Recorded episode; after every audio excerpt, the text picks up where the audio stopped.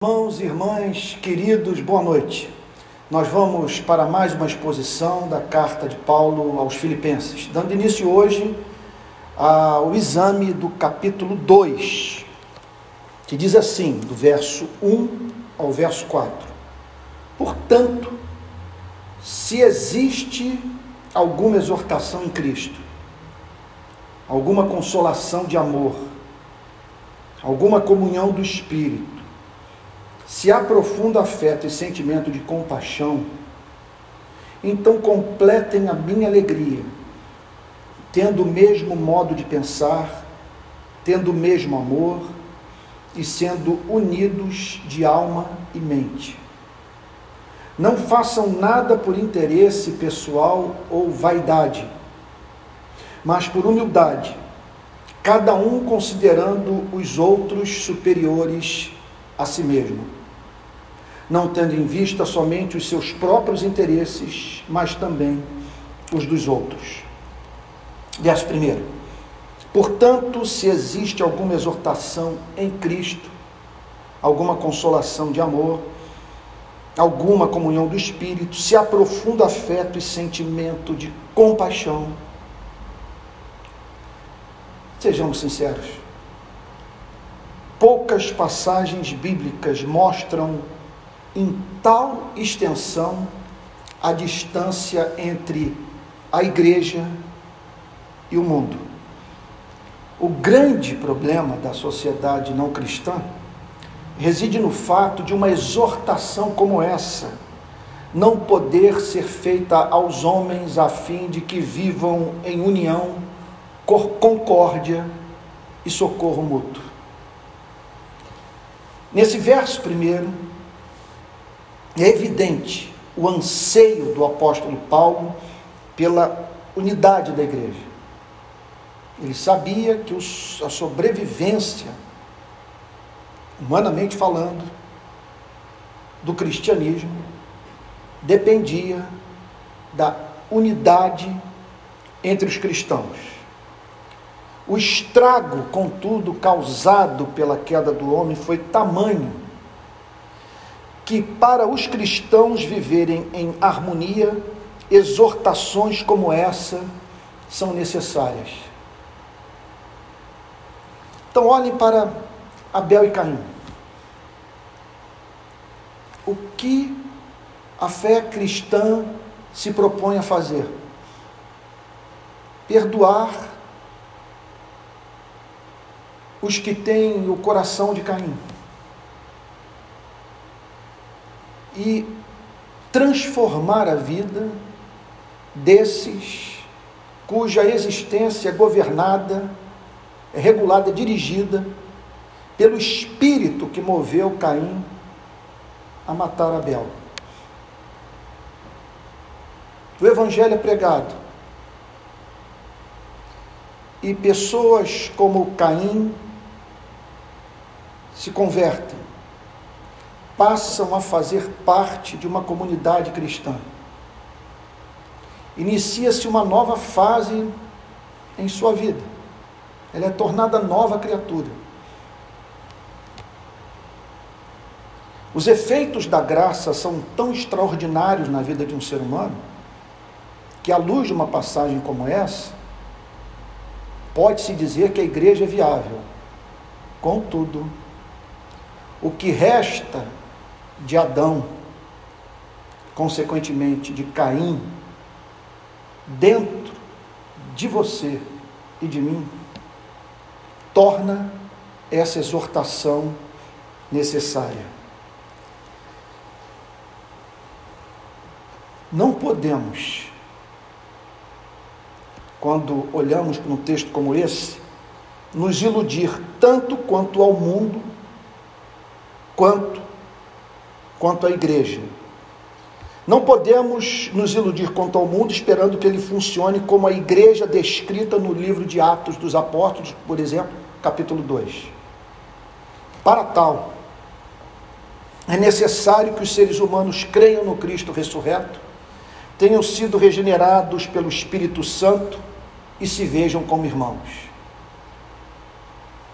Então, não espere modelo político-econômico que remeta os seres humanos para algo como que Atos capítulo 2, a partir do verso 1 descreve.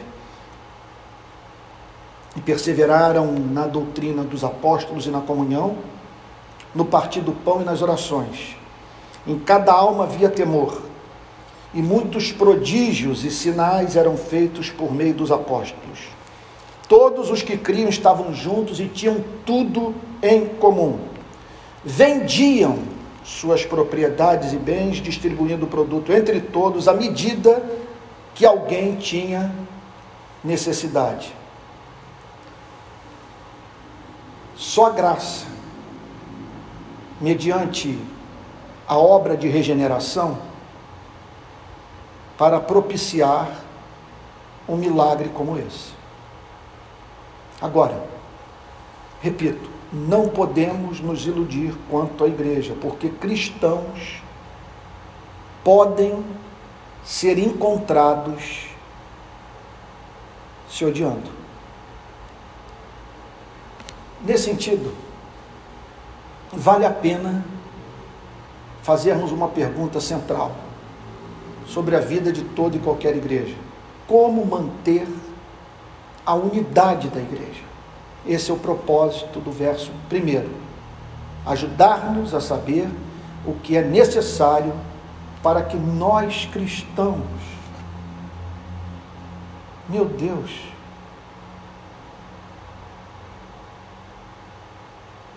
nos relacionemos uns com os outros como se fôssemos irmãos. O que é necessário para que esse milagre aconteça? O verso que estamos examinando portanto, aponta o caminho. A unidade da igreja, à luz desse versículo, só é viável se os seus membros, por terem passado pela real experiência de conversão, podem ser exortados a agir a partir das pressuposições apresentadas pelo apóstolo Paulo. Ele está se dirigindo a cristãos partindo da pressuposição que os homens e mulheres da igreja de Filipos haviam nascido de novo. Por isso, os termos do apelo que o apóstolo Paulo faz à unidade da igreja. Ele sabia que havia uma, uma, uma autêntica igreja em Filipos. Por essa razão, ele se dirige a todos partindo da certeza que eles haviam passado por uma experiência com Cristo que os habilitava a receberem esse apelo à unidade. porque a igreja havia provado do amor de Deus. Seus membros poderiam provar do amor mútuo que mantém a igreja que mantém a, a igreja unida, apesar do que apressiona a divisão. Eles haviam sido encorajados por Cristo, diz o apóstolo Paulo. Se existe alguma exortação em Cristo, alguma consolação de amor. O que, que o apóstolo Paulo está querendo dizer com isso? Que eles conheceram o amor que levanta o abatido, orienta o confuso, perdoa o culpado. Cristo havia se revelado à igreja como um Salvador bem presente na hora da tribulação. Veja, o ponto, sendo assim, é claro aquele amor recebido deveria condicionar o modo como os membros da igreja tratavam uns aos outros. Portanto, se existe, o apóstolo Paulo não está duvidando da presença dessa manifestação do amor de Cristo pelos cristãos da igreja de Filipos. É como se ele dissesse: tendo vocês conhecido em tal extensão o amor de Deus, lhes cabe reproduzirem esse mesmo amor em seus relacionamentos com os irmãos na fé no contexto de vida de uma igreja local. Eles tornaram-se habitação do Espírito Santo, diz o apóstolo Paulo no verso 1. Portanto, se existe alguma exortação em Cristo, alguma consolação de amor, ele está descrevendo a experiência dos cristãos filipenses com Cristo. Eles haviam provado do encorajamento de Cristo, da empatia de Cristo, da solidariedade de Cristo. Eles conheceram nas entranhas o amor de Cristo e receberam o Espírito de Cristo. Se há, se há alguma comunhão do Espírito, eles mantinham comunhão com Deus e uns com os outros por meio do mesmo Espírito. Se todos estavam espiritualmente ligados a Deus, pelo mesmo poder santo e pessoal que os animava, santificava, iluminava, não fazia, esse é o argumento do apóstolo Paulo, o mínimo sentido romperem o vínculo orgânico que os tornara membros da mesma família. Daí a monstruosidade da divisão de uma igreja local. Eles haviam também provado das entranhas do amor de Deus e da compaixão que os, socor que os socorreu, quando no seu sofrimento eles não dispunham de recursos para se salvar. É o que diz a parte final do verso primeiro. Portanto, se existe, se existe, ele não, repito, ele não está duvidando. E o que ele está é, é declarando que os cristãos de Filipos haviam passado por uma experiência extraordinária que eles deveriam considerar o que receberam do amor de Deus, a fim de, a partir dessa experiência, regularem o seu relacionamento com o restante da igreja. Se existe alguma exortação em Cristo, alguma consolação de amor, manifestações extraordinárias da graça de Deus, ser animado em Cristo, ser consolado pelo amor de Cristo participar da comunhão do Espírito, beber do mesmo Espírito, ser animado pelo mesmo Espírito. Se há profundo afeto e sentimento de compaixão, eles haviam provado, se há profundo afeto e sentimento de compaixão, eles haviam provado, portanto, das entranhas do amor de Deus e da compaixão que os socorreu no seu pior momento, quando eles eram fracos e ímpios, impedidos de se salvar. Esse amor havia sido derramado em seus corações, a fim de que a compaixão entranhável marcasse os seus relacionamentos dentro da igreja.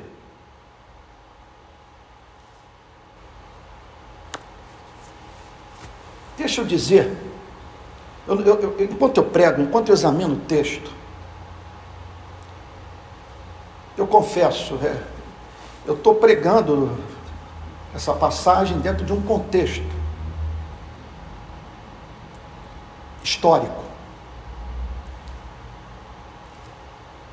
Dentro de um momento pelo qual a Igreja de Cristo está passando nesse país. E assustado com a forma como cristãos se dirigem a cristãos.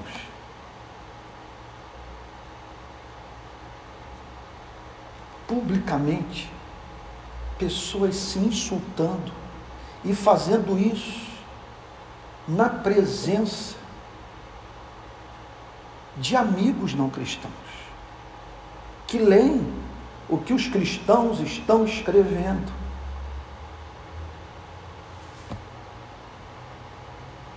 E que expõem a vida desses que deveriam ser objeto do nosso amor por terem sido criados por Deus e por terem sido regenerados pela graça de Deus, vindo assim a se tornarem nossos irmãos. O que, que o apóstolo Paulo está dizendo aqui? O que me vem à memória agora é o texto lá das bem-aventuranças. Fico pensando essa passagem os dois primeiros versos relativos às duas primeiras bem-aventuranças. Você imagine essa pessoa que foi humilhada, pense nela, nessa pessoa que foi humilhada e chorou.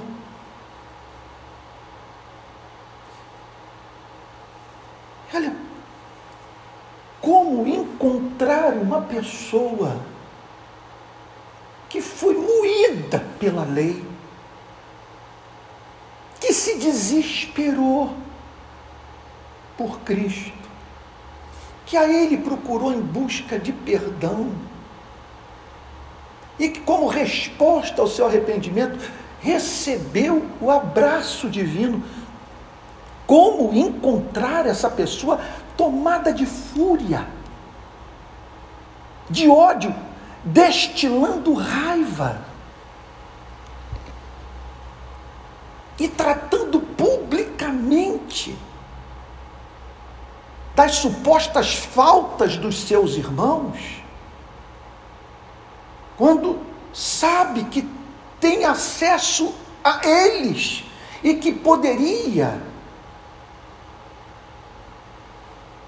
ajudá-los em amor, de modo que sua imagem, sua reputação, seu nome fossem preservados. Que dias nós estamos vivendo no nosso país? Eu não entendo como que pastores veem os membros das suas igrejas se comportando como feras e não os repreendem. Por que essa exortação do apóstolo Paulo no verso primeiro? Porque esse era o único modo de a igreja suportar a pressão externa. Os cristãos estavam sendo perseguidos e o apóstolo Paulo temia que houvesse uma cisão dentro da igreja o que enfraqueceria aquela congregação local que estava dando seus primeiros passos, movida pela graça de Deus para ser luzeiro numa cidade pagã. Então o apóstolo Paulo sabia que sem essa unidade, a igreja não suportaria a pressão externa. Não apenas isso, ela afastaria o Espírito Santo das suas assembleias, porque não há nada que mais afaste o Espírito Santo da vida de uma igreja do que a contenda. Quando Jonathan Edwards se despede da igreja congregacional de Northampton, que numa eleição, numa eleição, a igreja decidiu pela saída de Jonathan Edwards. Somente 10% da membresia votou a favor da sua permanência como pastor titular da igreja congregacional de Northampton. E no seu farewell sermon, famosa pregação que entrou para a história do cristianismo, seu sermão de despedida, Jonathan Edwards exorta a igreja a buscar a unidade, a harmonia, a banir do seu seio a contenda e fazendo uma, série uma séria advertência. Que o Espírito Santo jamais está presente quando reina na vida de uma igreja local o espírito de animosidade. O apóstolo Paulo sabia que sem essa unidade a igreja não seria capaz de testemunhar ao mundo os efeitos da presença de Cristo na vida dos redimidos. Isso para mim é catastrófico. Catastrófico.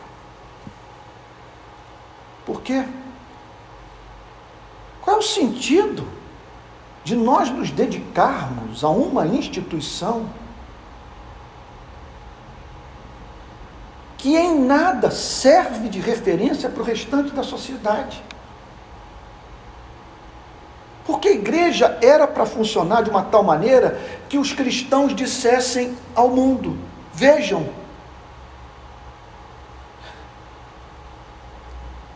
permita-me dizer, que em nós a coisa funciona que é possível a vida em sociedade, que os seres humanos podem se amar.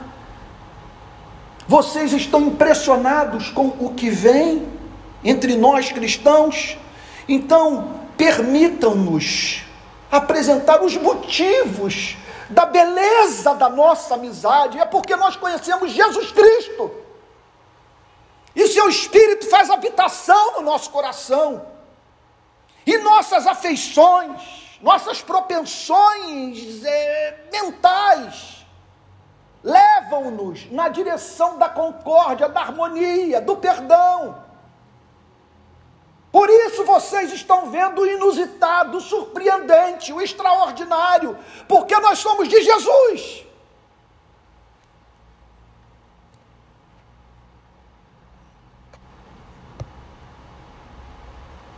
O que o apóstolo Paulo está dizendo no verso primeiro é que a igreja deve ser o que ela é. Como, porém, nada na vida da igreja funciona no automático, exortações como essas precisam ser sempre feitas. O ambiente que eu vou falar é muito sério. Eu vou descer agora para uma implicação prática de tudo que está sendo dito. O ambiente da igreja deveria ser insuportável para quem quer trazer espírito diferente para dentro da comunidade da fé. Eu estou falando do amor tornar o ar irrespirável para o contencioso. Os irritadiços, os iracundos, os divisionistas, os temperamentais deveriam ser confrontados em amor e chamados ao arrependimento. Alguém tem que virar para essa pessoa e dizer: irmão, entre nós não é assim, nós somos cristãos.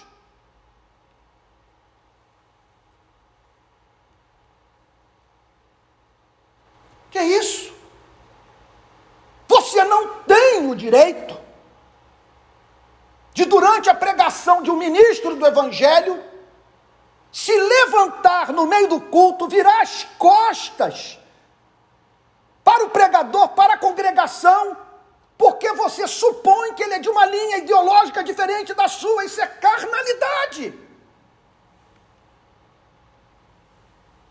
E nós não podemos ser condescendentes com quem traz para o seio da igreja um espírito contrário ao espírito da fé cristã. A fé cristã é intolerante com a inimizade.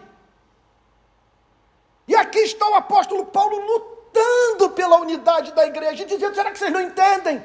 Se nós não nos mantivermos unidos, nós vamos sucumbir à pressão.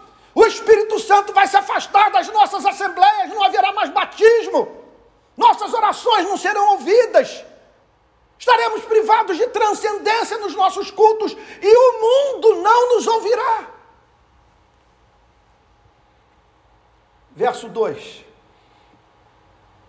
Então, completem a minha alegria, tendo o mesmo modo de pensar tendo o mesmo amor e sendo unidos de alma e mente. Apesar das circunstâncias adversas, o apóstolo Paulo provava de elevados momentos de alegria na prisão. A igreja de Filipos, vamos tentar pensar nos motivos. A igreja de Filipos o encantava o evangelho avançava em Roma, como vimos em exposições bíblicas passadas. E Deus fazia companhia a ele dentro do cárcere. Contudo, no verso 2 do capítulo 2, Paulo fala de uma alegria que poderia ser mais ampla. Vale ressaltar, ele estava preso. O que, que me impressiona nesse relato? O fato dele preocupar-se com alguma coisa a mais além da sua libertação. A alegria pela qual aguardava, ajuda-nos a ter ideia do lugar que a igreja ocupava em seu coração.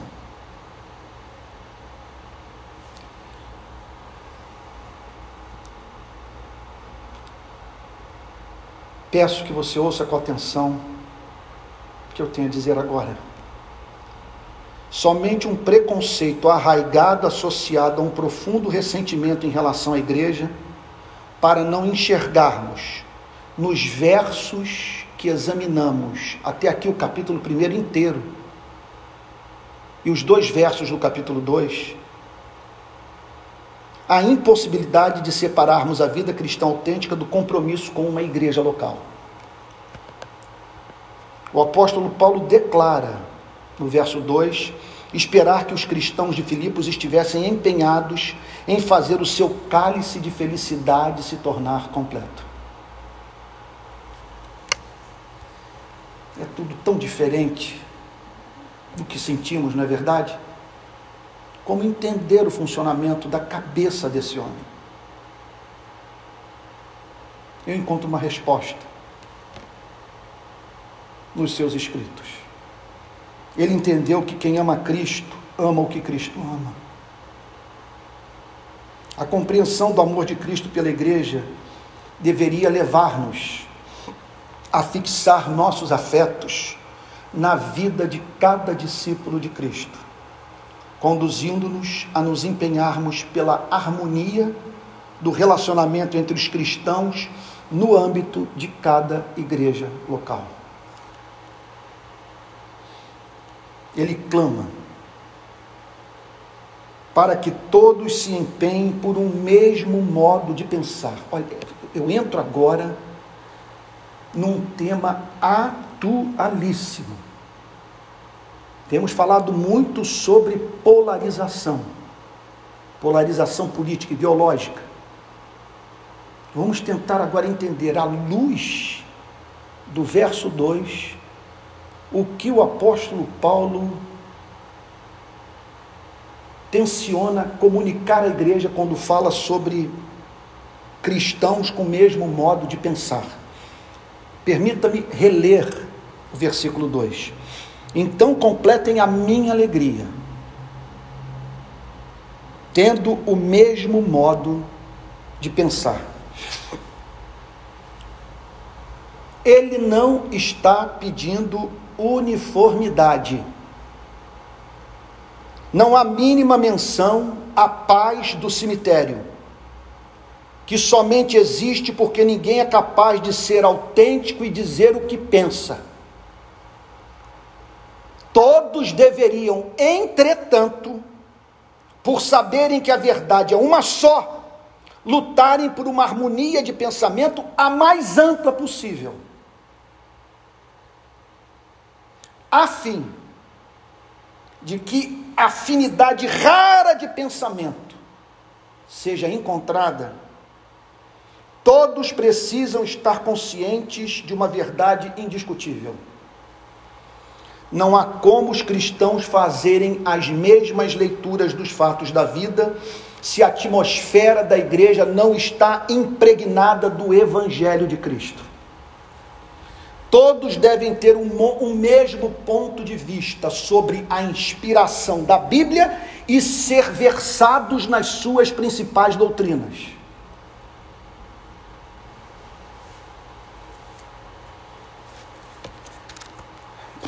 Bom, eu tenho para mim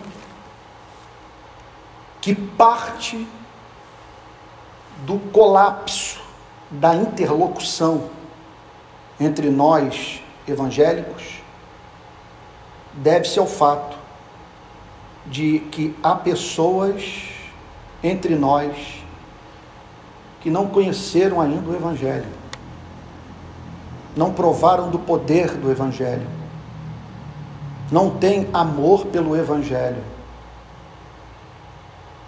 não compreenderam que o Evangelho é tesouro que está sob a custódia da igreja, que a igreja tem que zelar pela preservação da pureza da sua mensagem.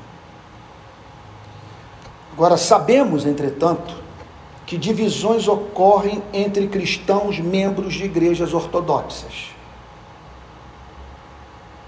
É possível você encontrar entre pessoas que professam fé em algo como o calvinismo, uma igreja onde todos são capazes de subscrever o conteúdo de algo como a Confissão de Westminster, e ali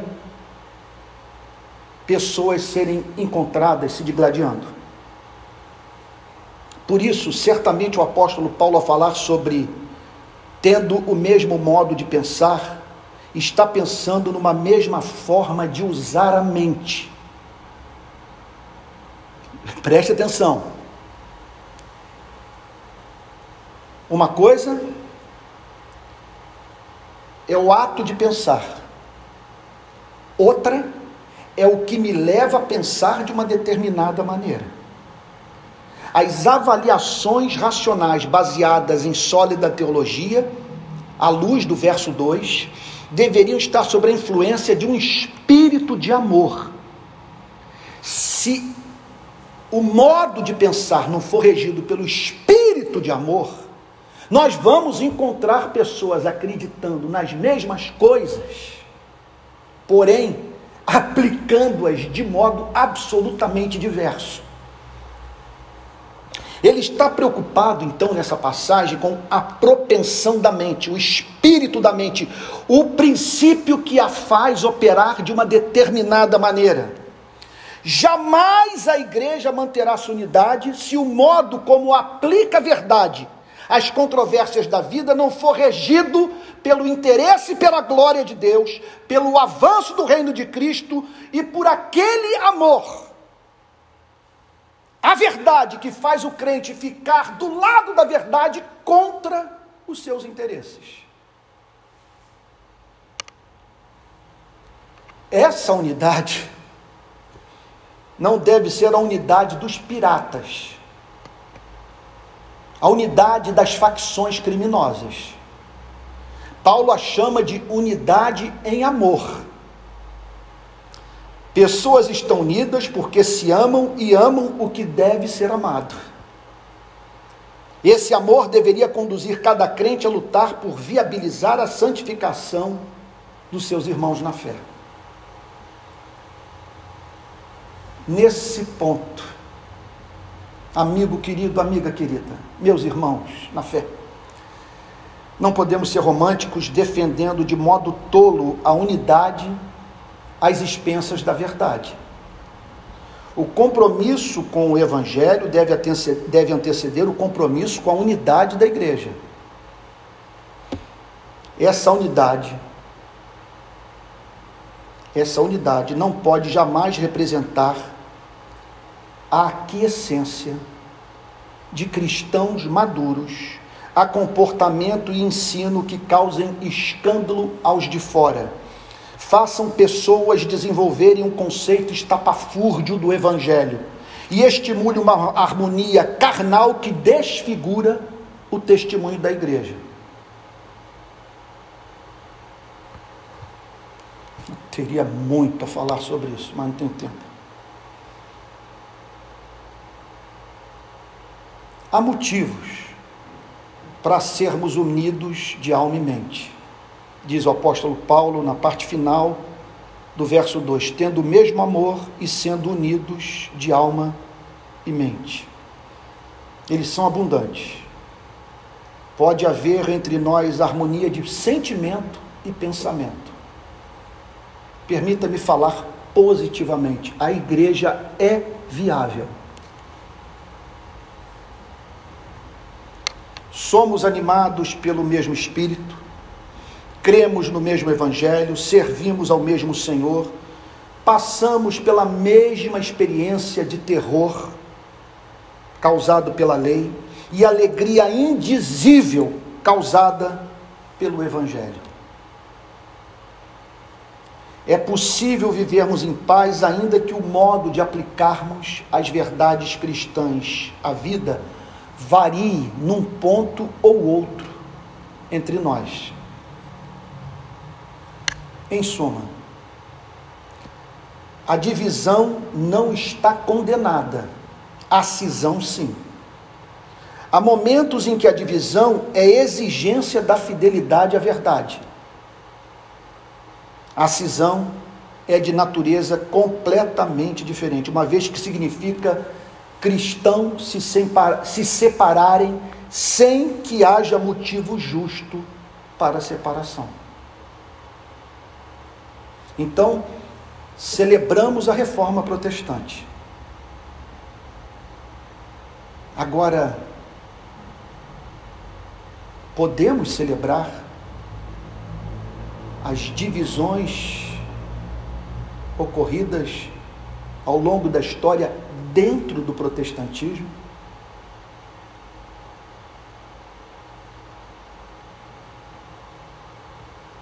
Verso 3. Não façam nada por interesse pessoal ou vaidade, mas por humildade, cada um considerando os outros superiores a si mesmo. Eu não conheço verso mais negligenciado na história do cristianismo do que esse. Qualquer olhar retrospectivo para a história da igreja nos faz indagar por que os seguidores de Cristo se dividem tanto. Esse mandamento e alerta do apóstolo Paulo mostram que nos dividimos não por força de a revelação ser confusa, ou o ideal da unidade cristã presente na mensagem de Cristo e dos apóstolos ser romântico. Divisões ocorrem entre nós porque ignoramos, não nos envergonhamos e não confrontamos o que resta de Adão e Caim dentro de nós. Uma igreja organizada. Vamos tentar entender o verso 3. O apóstolo Paulo fala de pessoas que saem do mundo, passam a fazer parte da igreja e começam a se envolver com determinadas atividades. Daí o início do verso 3: Não façam nada por interesse pessoal ou vaidade.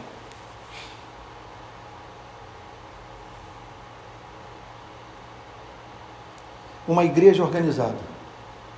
E logo seus membros se dedicam a uma série de atividades. Pessoas são estimuladas a agir. O apóstolo Paulo pensa nos motivos pecaminosos de muito do que é feito dentro da igreja em nome da fé. Não façam nada por interesse pessoal ou vaidade.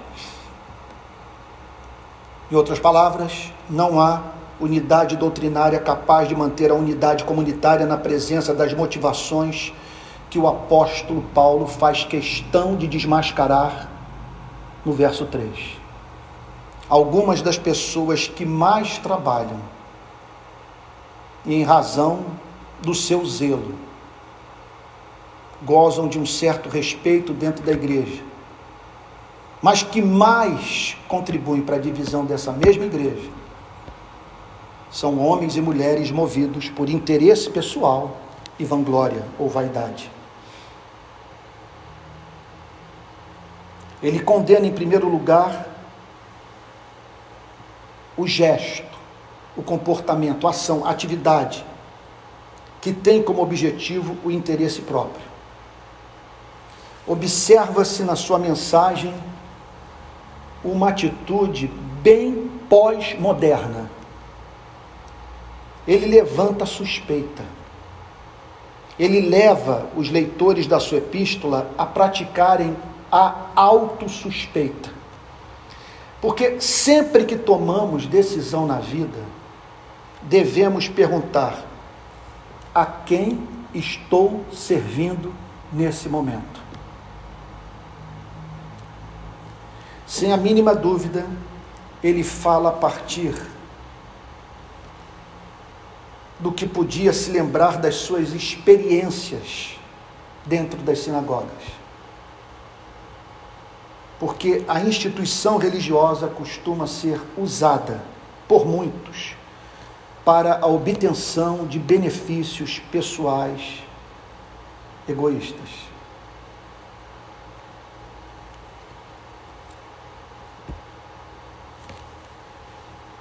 Ele está vendo um problema qualquer na comunhão da igreja, e tudo que ele faz é pedir que os irmãos respondam uma simples pergunta: Para quem eu estou trabalhando nesse momento? Os meus interesses pessoais se sobrepõem aos interesses de Cristo, aos interesses do amor, aos interesses da verdade, aos interesses da paz. O interesse próprio pode condicionar a elaboração do pensamento teológico e a aplicação das suas consequências práticas.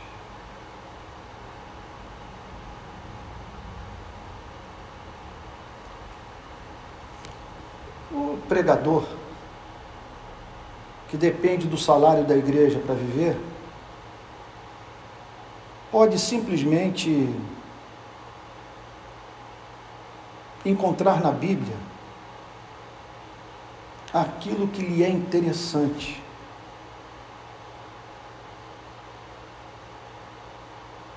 E que o protege.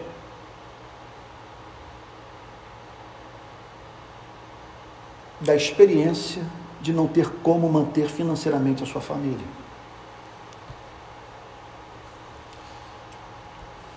Mais um ponto pensando nesse diagnóstico do apóstolo Paulo, nessa enfermidade que pode levar à cisão da igreja. Interesse próprio. Pessoas podem se silenciar em razão do interesse pessoal quanto aos erros doutrinários ou erro doutrinário e moral ou até mesmo promovê-los em razão de isso lhes ser conveniente. Vou repetir o ponto. Pessoas podem se silenciar em razão do interesse pessoal, quanto aos erros doutrinário e moral, ou até mesmo promovê-los em razão de isso lhes ser conveniente. Interesse pessoal. Não há igreja que subsista a tamanho egoísmo. Então precisamos sondar nossos corações, repito, a fim de exigir dele resposta objetiva. Para quem eu estou trabalhando nesse momento? Por que defendo o que defendo?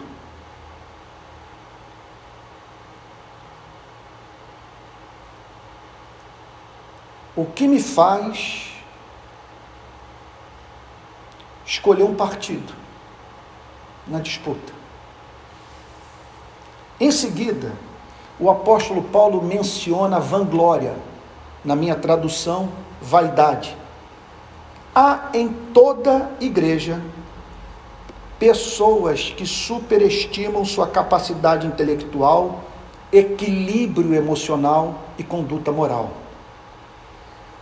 São pessoas que julgam que devem ser tratadas com deferência em razão do seu suposto nível de excelência. E parte das discórdias começam justamente nesse ponto. Essa gente se eleva, mas não falta na igreja quem queira trazê-la de volta para o mundo dos mortais. É um comportamento assim que quem vê diz: Isso não é justo porque eu estou aqui diante de alguém que defeca, urina, peca, filho de Adão, e sujeito ao equívoco.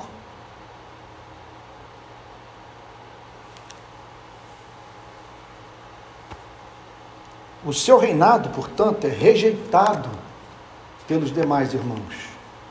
Por sua vez, essa mesma pessoa, em razão da vaidade, não tolera rivais. A exaltação de irmãos na fé a move a querer rebaixá-los, mas pelo motivo contrário. Há daqueles que anelam por um culto, que os santos recusam-se a prestar a essas pessoas. Mas há aqueles que, em razão da vaidade, são incapazes de reconhecer a excelência moral dos verdadeiros santos de Deus. Ela quer, portanto, em razão da vanglória ou vaidade, ela quer ocupar o lugar de Cristo na igreja. Recusa-se diminuir para que Cristo cresça. Seus objetivos a fazem ver a igreja como plataforma para a sua busca por visibilidade. O que ela quer é ser vista. Ela esquece-se da sua condição de mortal. Ignora o fato de ter o que tem por Deus lhe ter sido benevolente. Eu diria o seguinte: ela não tem mentalidade escatológica. O que, é que eu quero dizer com isso? Nada a ver à luz do juízo final e do fato de que naquele glorioso dia Deus não se deixará enganar. Qual o remédio para a grande causa de todas as contendas, divisões e traumas causados pela igreja na vida dos seus próprios membros? A resposta está nesse verso extraordinário, verso 3.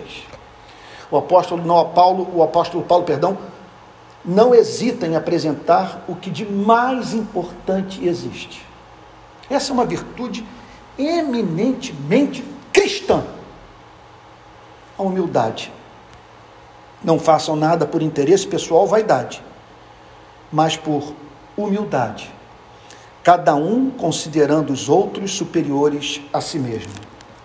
A humildade cristã consiste no senso de criaturidade associado ao senso de pecaminosidade. Humilde é alguém confrontado pela sua insignificância metafísica. Ele sabe que deve a sua existência e preservação da sua vida à vontade do Criador. Ele sabe que vive vida dura, curta, incerta. Ele tem consciência que dura pouco. E sente, portanto, uma radical dependência de Deus. Contudo, a adequada avaliação que faz da sua vida que o leva ao mesmo tempo a não perder de vista a sua dignidade de ser portador da imagem de Deus e a insanidade de querer se exaltar sobre quem quer que seja é de natureza moral. Ele se vê como pecador. Ele sabe que nasceu em pecado, errou o alvo da o alvo da existência de todo ser humano é escravo no, do pecado nas suas motivações, inclinações, propensões, pensamento e vontade. Veja, eu estou falando aqui, eu estou me lembrando de Nietzsche. É como se o espírito que moveu estivesse falando aqui no meu ouvido. Isso aí é a ética dos derrotados. Isso aí é a ética dos oprimidos. Isso aí é a ética dos fracos. Isso aqui não se encaixa com a visão do super-homem, daquele que faz a sua vontade prevalecer e que passa por cima de quem se colocar no seu caminho. Que não tem motivo metafísico para condescender com o que é humilde. Veja, vamos tentar aqui preservar o espírito cristão, mas de modo a esse chamado à santidade não cair no ridículo. Veja, importante ser dito que o apóstolo Paulo não está falando de seres em crise de autoestima e que se odeiam. Ao falar sobre humildade, ele está falando sobre uma pessoa que passou por duas humilhações: a humilhação metafísica e a humilhação moral. Não tem como negar isso. Ela, ela foi humilhada, ela chorou na presença de Deus. E ela tem consciência, conforme Martim Lutero costumava dizer, que ela continua sendo pecadora, apesar de ter sido declarada justa por Deus pela sua graça, mediante a fé. Mas o apóstolo Paulo não está falando de seres em crise de autoestima e que se odeiam, longe disso. Os cristãos sabem que são amados, receberam nova natureza, tornaram-se habitação do Espírito Santo e caminham para a glória. Entretanto, nada atribuem a si mesmos. Surpreendem-se sempre com o favor imerecido de Deus. Por isso, a sua grande questão ética é: que darei ao Senhor por todos os seus benefícios para comigo? Salmo 116, verso 12. Ele não, eles não apenas, eu estou falando sobre o cristão, e por isso que os meus melhores amigos são cristãos. E as pessoas mais encantadoras que eu conheço professam fé em Jesus Cristo.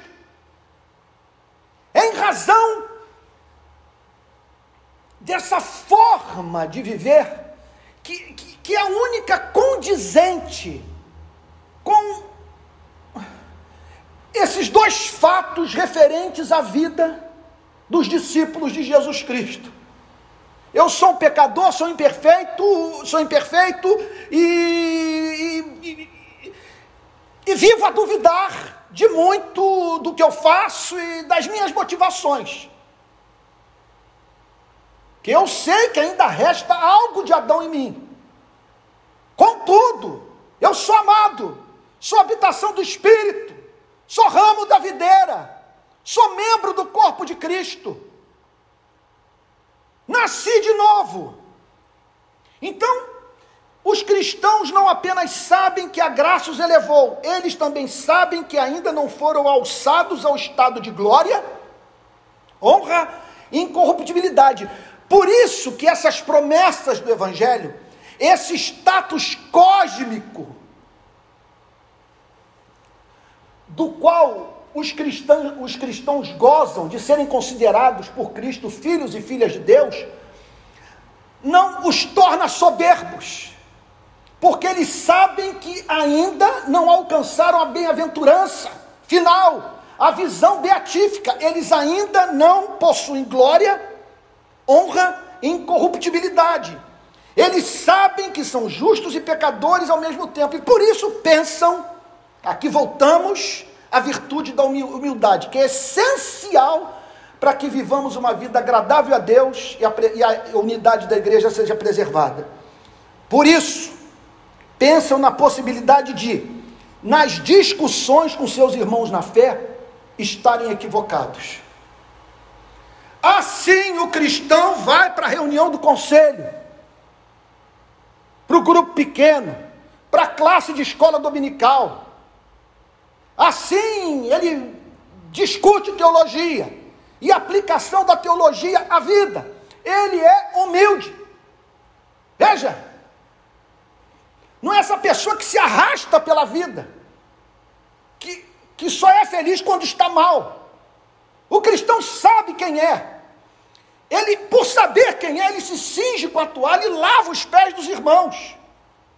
Ele consegue se ver como esse ser que foi erguido do monturo e que hoje toma assento entre os príncipes. Mas por ele andar com Jesus Cristo, ele é humilde de espírito.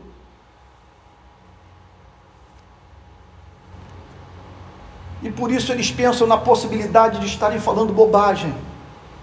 Eles sabem que não gozam de um ponto de vista privilegiado em relação aos demais seres humanos. Antes de reconhecer o jogo de poder nos outros, conhece-o em si mesmo. Tudo isso os leva para uma decisão prática, que é encontrada na parte final do versículo 3. Cada um considerando os outros superiores a si mesmo. Que decisão prática é essa, portanto? Considerar os outros superiores a si mesmo. Não há espaço, volto a Nietzsche, para chamar essa ética de moral do ressentimento, moral do fracassado, moral do incompetente, capaz de fazer com que a águia se nivele à galinha. O apóstolo Paulo não pede o impossível, que pessoas neguem a obviedade da diferença de talentos, aquisições intelectuais e papéis na sociedade. Tudo que ele pede é corolário da fé cristã. Quem tem o encontro com Cristo adquire tamanho conhecimento da sua pecaminosidade que julga não ser possível que alguém possa ter pecado mais do que ele pecou. Esse é o ponto. Quando a luz divina brilha na alma de um ser humano, esse é levado a dizer: não é possível que haja alguém nesse planeta capaz de ver passar pela sua cabeça o que eu penso, sentir o que eu sinto, desejar o que eu desejo. Ele sabe que há pecados ocultos na sua vida o que não lhe dá o direito de julgar que esses mesmos pecados estejam presentes na vida de outros. O que é pedido de cada crente, portanto, na parte final do verso 3, é o autoexame humilde, capaz de fazer com que ele pense na possibilidade de os irmãos, embora inferiores em aquisições intelectuais, recursos financeiros, e posição social sejam superiores em graça. Último verso da noite, verso 4. Não tendo em vista somente os seus próprios interesses, mas também os interesses dos outros. O evangelho, o evangelho não pede o impossível. O fim do amor próprio. As Escrituras têm o amor próprio como ineradicável. E não precisa, para Cristo, por exemplo, não precisa ser ensinado. Nós nascemos nos amando. E não são poucos os mandamentos que vêm acompanhados de promessas que apelam para o interesse pessoal. Agrada-te do Senhor, Ele satisfará os desejos do teu coração. Entrega o teu caminho ao Senhor, confia nele e o mais ele fará. Sendo assim, temos os nossos interesses, santos, legítimos e justos. A raiz do conflito entre os homens é o interesse próprio desvirtuado, mal compreendido, absolutizado. O apóstolo Paulo chama os cristãos para não dissociarem sua felicidade da felicidade daquele que deve ser considerado irmão e amado. Esse é o sentido do verso 4. A compreensão dessa injunção abre a porta para o correto entendimento dos pressupostos basilares da ética cristã. O que eu estou querendo dizer é que o verso 4 é um verdadeiro portal para, para o conhecimento dos fundamentos da moral cristã o interesse próprio não deve ser desassociado do interesse do restante da comunidade da fé, porque somos chamados por Deus para amá-lo e amar tudo que Ele ama. Deus ama com amor eletivo a igreja. E um outro motivo para o exercício desse amor mais amplo Peço humildemente que você preste atenção no que eu vou lhe dizer. O outro motivo, além do amor pelo Criador, que deve nos levar a amar a Ele e a tudo que Ele ama. O outro motivo para o exercício desse amor mais amplo consiste no fato de que esse amor que é dado também retorna. E a todos beneficia, fazendo com que alguns vão, vão dizer, Antônio, você está plagiando alguém. Mas não é plágio. Eu aprendi esse princípio com Cristo. O outro motivo para o exercício desse amor mais amplo consiste no fato de que esse amor que é dado também retorna. E a todos beneficia, fazendo com que o pleno desenvolvimento do ser humano integral, do próximo, seja a meta e a pré-condição para o meu desenvolvimento pessoal. Deixa eu abrir um parênteses aqui. Mostre-me uma forma de pregar o verso 4 sem que pensemos nas implicações políticos-sociais desse princípio moral inegociável da fé cristã. Posso ser franco? Está é, me vindo uma palavra que eu acho que não é apropriada para o púlpito. É um golpe no individualismo do mundo ocidental.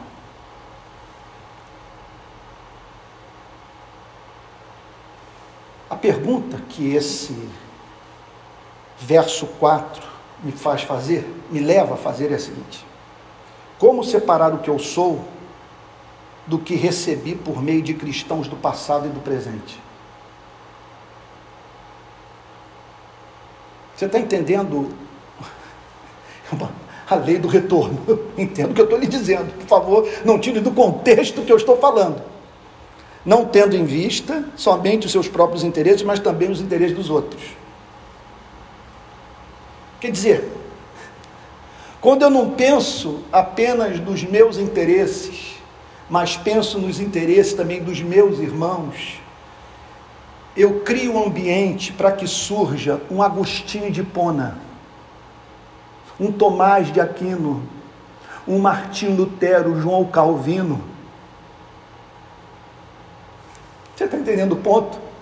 E eu poderia mencionar muitos irmãos da minha querida igreja presbiteriana da Barra e da minha maternidade espiritual, que é a igreja presbiteriana Betânia. Louvo a Deus pela vida desses irmãos ter sido nutrida no seio da Igreja de Cristo e que os habilitou a, pela graça de Deus, cuidarem de mim, me servirem. Sem eles, eu não enxergaria o que hoje os meus olhos veem. O fato é que o cristão é alguém que pode sacar os olhos de si mesmo a fim de fixá-los nas demandas dos irmãos na fé. Porque quem é o cristão? Aquele que em Cristo herdou o universo. Ele pode, portanto, se cingir, repito, com a toalha, lavar os pés dos irmãos, porque ele sabe quem é. Ele é amado. O seu verdadeiro eu é um eu amado. Por isso você pode fazer o trabalho do escravo e no anonimato. Por fim, há uma dimensão apologética nessa injunção do verso 4. Nessa forma de os membros da igreja se relacionarem uns com os outros. Voltemos para o primeiro século, cidade de Filipos. Pense no que haveria de representar para aquela cidade uma igreja cujo comportamento pudesse causar essa espécie de incômodo e encanto na vida dos seus moradores. Por que incômodo e encanto? Porque testemunhar pessoas vivendo, sem ter em vista somente seus interesses pessoais, mas também os dos outros, daria oportunidade ao mundo de imaginar como seria diferente a vida em sociedade se todos se amassem como os cristãos amam os seus irmãos na fé. Espero que Deus tenha falado profundamente nessa noite ao seu coração. E gostaria de fazer um pedido de oração a você. Segunda-feira que vem, eu vou entrar numa passagem das Escrituras para a qual não há rival na Bíblia. Você pode encontrar textos que sejam é, considerados do mesmo valor de Filipenses 2, de 5 a 11. Mas não há passagem bíblica que supere a importância, a glória, a majestade do texto que examinaremos na segunda-feira que vem. Porque eu peço oração. Eu estou aquém dessa verdade, do ponto de vista intelectual, espiritual, moral. Então, vou precisar de graça para falar sobre aquilo que está tão acima do que eu posso compreender e sentir. Mas eu peço que, em nome de Jesus, que estejamos juntos na próxima segunda-feira, porque teremos contato com o que de mais importante existe no cristianismo. Deus abençoe. Uma boa noite. Junho é o mês de aniversário da Betânia. E claro, preparamos uma programação imperdível para celebrar esse tempo. Nas manhãs de domingo, cultos online com convidados